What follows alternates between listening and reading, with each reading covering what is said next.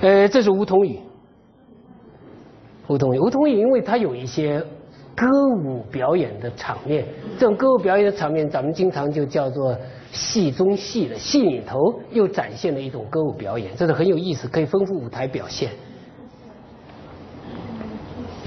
这也是梧桐雨的，大家看一下这个想象和后头还有一幅画的想象是不一样的，就是对舞台环境的想象不完全一样。这也是一个歌舞，看这个歌舞，这个歌舞的描写，那么后面是想象，这是变成一种梦，变成一种梦，这个不符合，不完全符合这个梧桐雨的文本。啊，梧桐雨的文本，梧桐雨的文本是想要做梦，梦醒了以后开始一长段一长段的抒发，这个是直接就写成梦。所以中国古代绘画当中的梦，这个有人专门做博士论文的，哎，就是通过这样的一种想象，人在里头，然后一个噼里啪啦一个出来了，是吧？然后就一个想象的场景，想象场景。但有的时候把人画出来，通过人的脑子的出来的一个云，是吧，这后面大家看《牡丹亭》的绘画图片的时候能看到。呃，汉宫秋，汉宫秋，古名家杂剧本的汉宫秋。所以这个昭君带琵琶出塞，那就是后人的一种想象啊。破幽梦孤雁汉宫秋，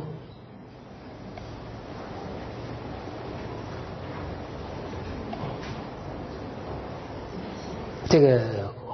图和前头这个图就不完全一样，这没有带，没有自己带着那个琵琶，这是什么东西？嗯，啊，跟该那个想象的方式不完全一样，就是图和文之间这种相生相发的关系，还是值得可以很多进一步研究的。好，这咱们简单的通过图片来看，下面我就来。稍微的抽查一下啊，抽查一下，然后咱们来提一些问题。呃，第一个我问一下，就是通过这么长时间呢，咱们中间间隔比较长时间，完整的读过《西厢记》的有哪些同学？请举手。还有很多同学没有完整，片段的读过的呢？包括完整的了？那就是不是有些没举手的同学是真的没读过？没读过很可惜啊，我替你们表示遗憾，因为真的值得一读。那么接下来完整的读过了这个白朴的，咱们主要重点是梧桐雨的。读过梧桐雨的同学请举手。很少了是吧？读过汉宫秋的同学请举手。多了几位，还是很少。我还是觉得很遗憾，很遗憾，希望大家阅读。我我一直强调了，呃，直接的面对文本，比间接的坐在这听课，或者更间接的去阅读那个文学史也好，阅读那个研究作品也好，收获要大多的。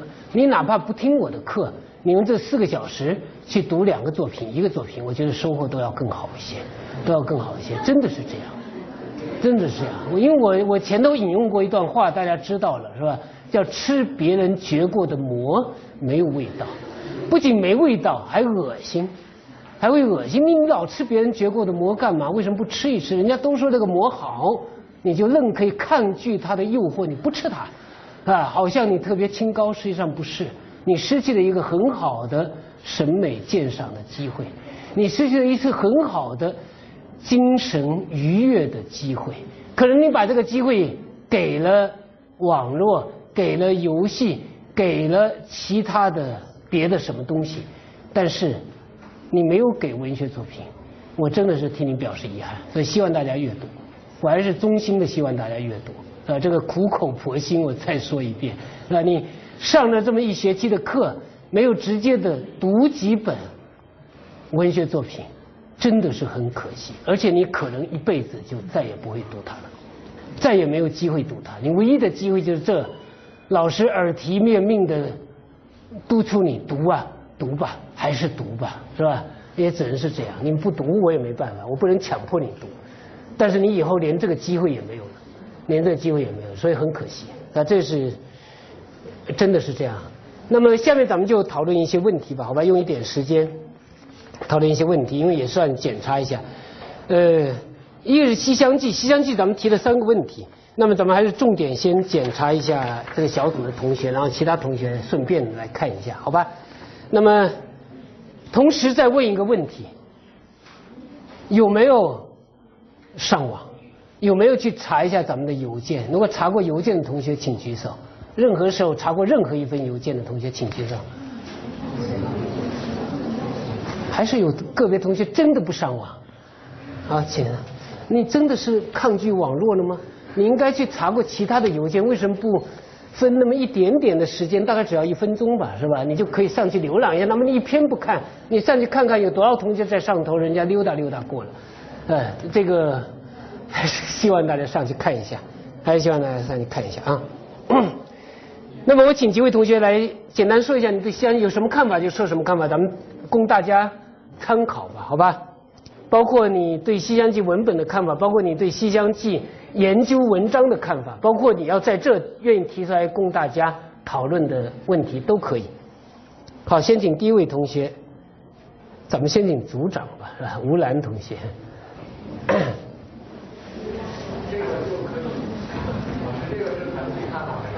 自己看吧，自己看吧，随便说什么。啊，自己看。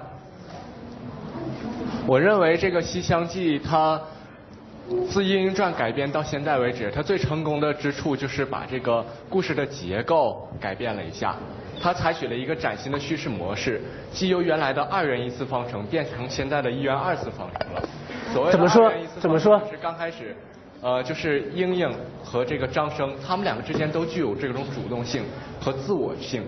他们两个之间是一个矛盾的主体，而 而这个王师傅为了展现他要重塑封建士大夫这样一个决心和这样一个目的，他把这个张生完全被动化了，而被动化的结果是什么？就是张生的一厢情愿，他在感情上被深度套牢了，这样就任由莺莺来阻止这来来主导这样一个爱情，而莺莺背后他是没有什么主导权的，是他母亲在主导这个爱情，所以呢，我们看起来就。如果按照这样一个思路写下去的话，就很无趣，就不会引起人们的兴趣。因此呢，作者及时的改变了一下叙事模式，就是增加了人物，同时又丰满了现有的人物，比如丰满了红娘，增加了这个法本和什么惠明啊和郑恒等等等等。然后呢，主观上应用它本身对这个爱情，它本身又是生性多疑，意志不坚。郑恒说了一个谎话，他就信了。这样一个人，客观上呢，他的母亲，嗯，自食其言，然后郑恒呢又适时机的造谣，这样呢就使这个剧情哈不断的产生新的矛盾，推动着剧情往前进，也更能引起人们的兴趣，这是叙事上的一个很大的改变。同时呢，我认为之前老师说的这个有一点，我我是比较同意，特别同意，就是这个嗯，郑氏，也就是英英的母亲。她她不是一个刚开始看到的那种非常非常挑剔的这样一个母亲。我们看到这个呃老师刚才 PPT 上也打到过了，这个张生自己介绍就是父母双亡，书剑飘零，功名未遂，游于四方。用现在的解释就说他无父无母，然后呢书剑飘零就说明他没有固定的一个职业，然后呢功名未遂。说明他也没有什么经济基础，游于四方，说明他也没有什么志向，就到处晃。其实呢，我们现在看功名未遂，那我现在毕业了，我准备考研，准备了五六年，没事拿着把刀到楼下菜市场走一走，其实也是那个书剑飘零，功名未遂，游于四方，是吧？这个没有什么意义。所以呢，对于英英的母亲来说，尤其是作为一个过来人。哈，她她非常明白，就是呢，什么样的男人能给女人幸福呢？是吧？至少要以一定的经济基础，然后呢，感情要专一。这个张生不可以，他他没有经济基础。至于感情专不专一呢？他游于四方，游到这儿来了，啊，就看上你了。这是心灵驿站吗？你哪知道他是个贵人还是个过客？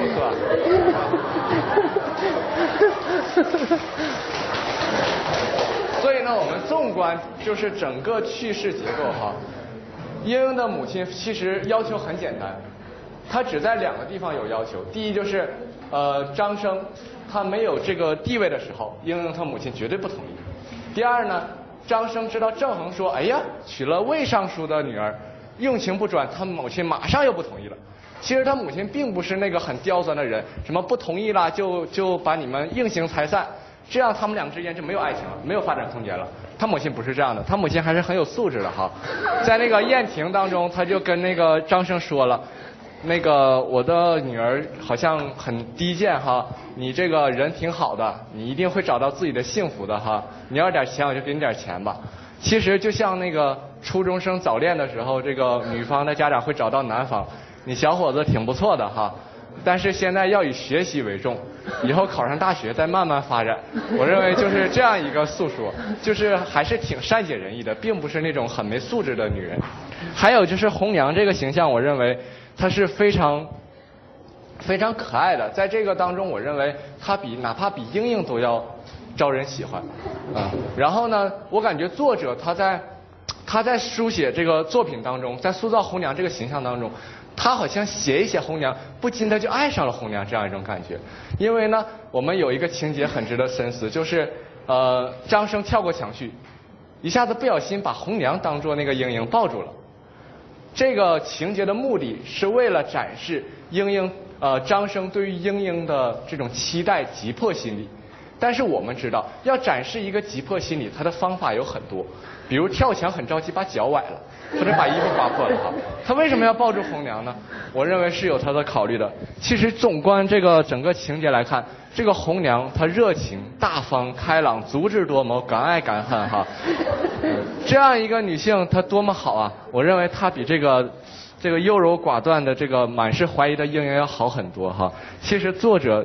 在下的好多男的其实都挺喜欢红娘，我感觉看完之后，作者可能作为一个男性，他也是不经意的喜欢上红娘，然后他想抱抱红娘，也抱不抱不到，他他就让张生去抱一抱。还有一个情节，我认为也是很值得深思的，就是烧香的那个情节。烧香那个情节，我们看这个莺莺她本身是跟郑恒有婚约的，但是莺莺烧香的时候，第三个愿望许的是什么？就是他希望有一个好姻缘，说明他根本就没把那个婚约当回事儿。而他跟张生的相处当过程当中，我们丝毫没有看出她是任何一个有婚约痕迹的这样一个女性。所以，他他他他张扬的就是这样一种感觉，就是我有权利爱，我有权利生活。同样，这个文本它本身就张扬着这样一种宣言，就是我有权利爱，包括孙飞虎。我有权利爱吗？我我要争夺自己的爱情，包括郑恒。郑恒其实很惨，我我认为最里边最惨的就是郑恒。本来都是他的了，结果被人抢走了。当然爱情没有什么先后哈，但是至少他很惨嘛。然后，而且作者为了完善这样达到一个平衡，他把郑恒写得很坏。其实我们想一想，如果郑恒拿到现在，他未必是这么坏嘛。老师也说到了，一个尚书的儿子。他素质毕竟还是要较高一点嘛哈，他不可能这么坏。我们想，如果尚书的儿子，他他出国留学，然后苦读诗书，在外边也不找任何女性，心里思念着这个莺莺，学等着学成归来找他，结果发现哎呀跟别人了，那不很痛苦吗？我们就会对他同情。结果这个作者说哎不能同情他，于是把他写的很坏。其实写的这么坏，我们看也不是很坏嘛。他说我要抢走，他也没有抢嘛，他就造了个谣。那你说爱情嘛，就是争夺这个控制权哈。爱情当中没有什么好与坏的手段，到最后就看一个结果到没到你身边哈，就是这样嘛。有情人终成眷属嘛。结果他他用了自己的方法，他也没有争夺到，还还死掉了。然后他死的那天，他死的那天，他的葬礼正是别人的婚礼，这个真的很痛苦。让人惋惜，我感觉。嗯啊，你你的这个惋惜，你的这个惋惜，这个明代有的作家就真的跟你一样惋惜。所以有一个叫《后西厢》是《续西厢》，我忘了啊，就是专门写这个郑恒最后得到了崔莺莺，张生没有办法，只好屈就娶了红娘。啊，还有一个剧本就更过分了。更过分了，就是写这个郑恒，最后不仅娶了崔莺莺，还娶了红娘。那张生呢，勾结孙飞虎，想要再给他抢回去，结果没抢成，被朝廷判了判了罪了，给抓起来了。有各种各样的写法，看来你这个同情还是有普遍性的。啊，其他同学对他的发言有什么不同的看法？很精彩，很精彩，有这个看法，很精彩。有其他同学有什么不同的看法，或者有自己的看法吗？咱们再请一位同学，还是这个小组的同学啊，杜鹏。我觉得，嗯。这个那个文本没有完全没关系，谈你的印象。就是我看，自己就是以前学过一些，高中学过一些选段之类的，嗯，然后我就觉得，你少不读西厢，你还真是少读西厢呢。然后那个我我认为作者在当时的那种就是呃元代尤其那个社会环境下，他是。在那个社社会影响下，那种啊，那那种，就是当时的那个青年男女就是恋爱的那种观观念的转换，是我觉得作者在这方面是一个比较突出的一个特点。然后他就同时期的其他的一些作品可能。并没有写出像那个张生和崔莺这种满道德和那个那个那个情感的双重的一个结合的统一体现。你读过同时期其他的作品吗？读过同时期其他的作品吗？啊，读过读过。然后那个我我还认为就是。作者在那个张生这个人物那个现实主义的一些添加，就是说他本来是那个父母双亡这种这这种可怜的境地之下，他一个人就是像云游一样，然后突然就遇到了丁丁这么一个人，然后他当时的心理感受，呃，我想作者赋予他是一种柳暗花明又一村这种感觉，就是本来他的。有点不得志的意味在里面，然后他遇到崔莺之后，他也并没有马上的就是说被呃一见钟情啊，或者是马上就被记住，他还是呃有一些呢那个社会的一些影响，就是我能不能啊做一些心理斗争啊，就思想思想方面的斗争，然后去跟他那个去在一起，然后崔莺的那方面，他当时是。呃，还是受他那个爸爸影响，就是金相国，他那个有一个在在他的病死之前有一个形象，呃，已经有一个那个婚约的那样的一种情况，然后他的受这个影响，但是他们两个当时并没有直接的就像刚才列说的那样直接的呃对抗，然后只是在交往的过程中之后，呃，逐渐的有一些这个情感方面的提升，然后作者在。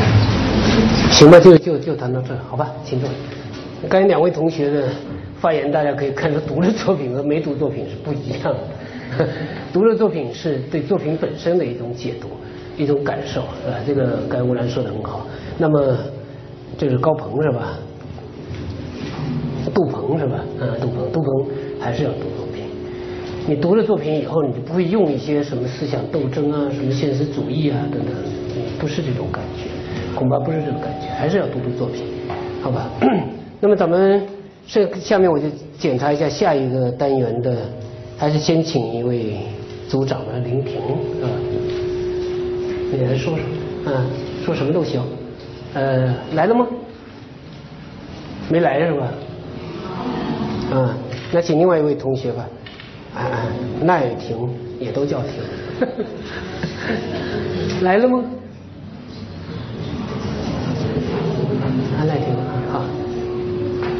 就对白朴的剧作，这个呃马致远的剧作，咱们主要是梧桐雨汉宫秋了，你有什么想法？随便说说，好吧？嗯，不好意思，这两个我都还没有看过他的那个文本，然后两个都没看过是吧？嗯，那个论文你不是看过了吗？我看你上传的一些论文。我下的主要是那个马致远的。马致远的，你说一下吧。啊，论文看了吗？我看了一些。看你有什么感觉？说一点啊。啊，也不多是吧？啊，不勉强，没关系。哎，李晓东，嗯，我知道李晓东是有感觉的。你看你有见啊？你说。我看了那个白朴的墙头马上，嗯，之前之前听过这个名字，但没看过原著，但我觉得对这四个字特别的有感觉，然后我就去看了，看完以后就觉得这个故事其实很老套，就没有我想的那种，然后。嗯，对于这个就是白朴的墙头马上，我就觉得，嗯，如果我先看了《西厢记》，然后再看《墙头马上》，然后就两个主人公嘛，就是李千金跟崔莺莺，我就觉得是完全，也不能说完全不同，但他们性格上就明显的不一样。崔莺莺，我觉得她身上有更多那种。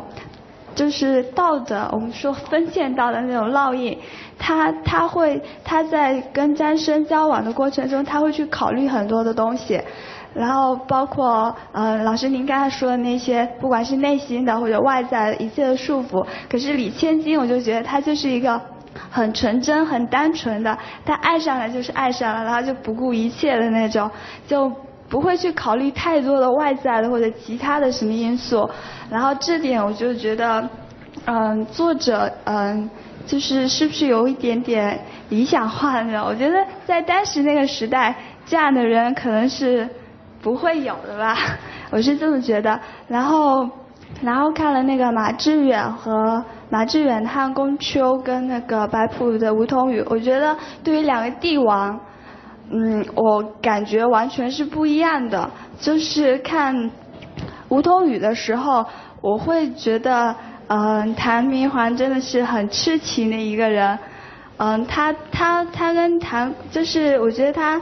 塑造的时候，就是对于谭明皇这个形象，就是可能倾注了更多的感情。因为我在看《梧桐雨》的时候，其实我对杨贵妃这个形象没有什么没有什么感觉，但是我对谭明皇就很深刻的印象。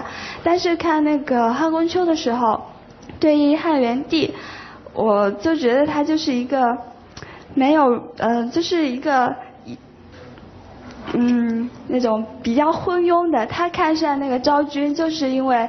看上她的美貌，然后就按照那种冲动、原始的冲动就喜欢上昭君，然后就，但是又无能为力。我就觉得他整个就是一个比较懦弱的一个皇帝，就没有什么主动性，也没有什么嗯，就是一个帝王该有的那种气势。但是看谭明皇的时候就不会这么觉得，就觉得嗯。他有一个帝王的大度，但也有一个身为一个男人的痴情的那种感觉，啊，大概就这样子。嗯，很好啊，谢谢啊。好，咱们先休息一会儿吧。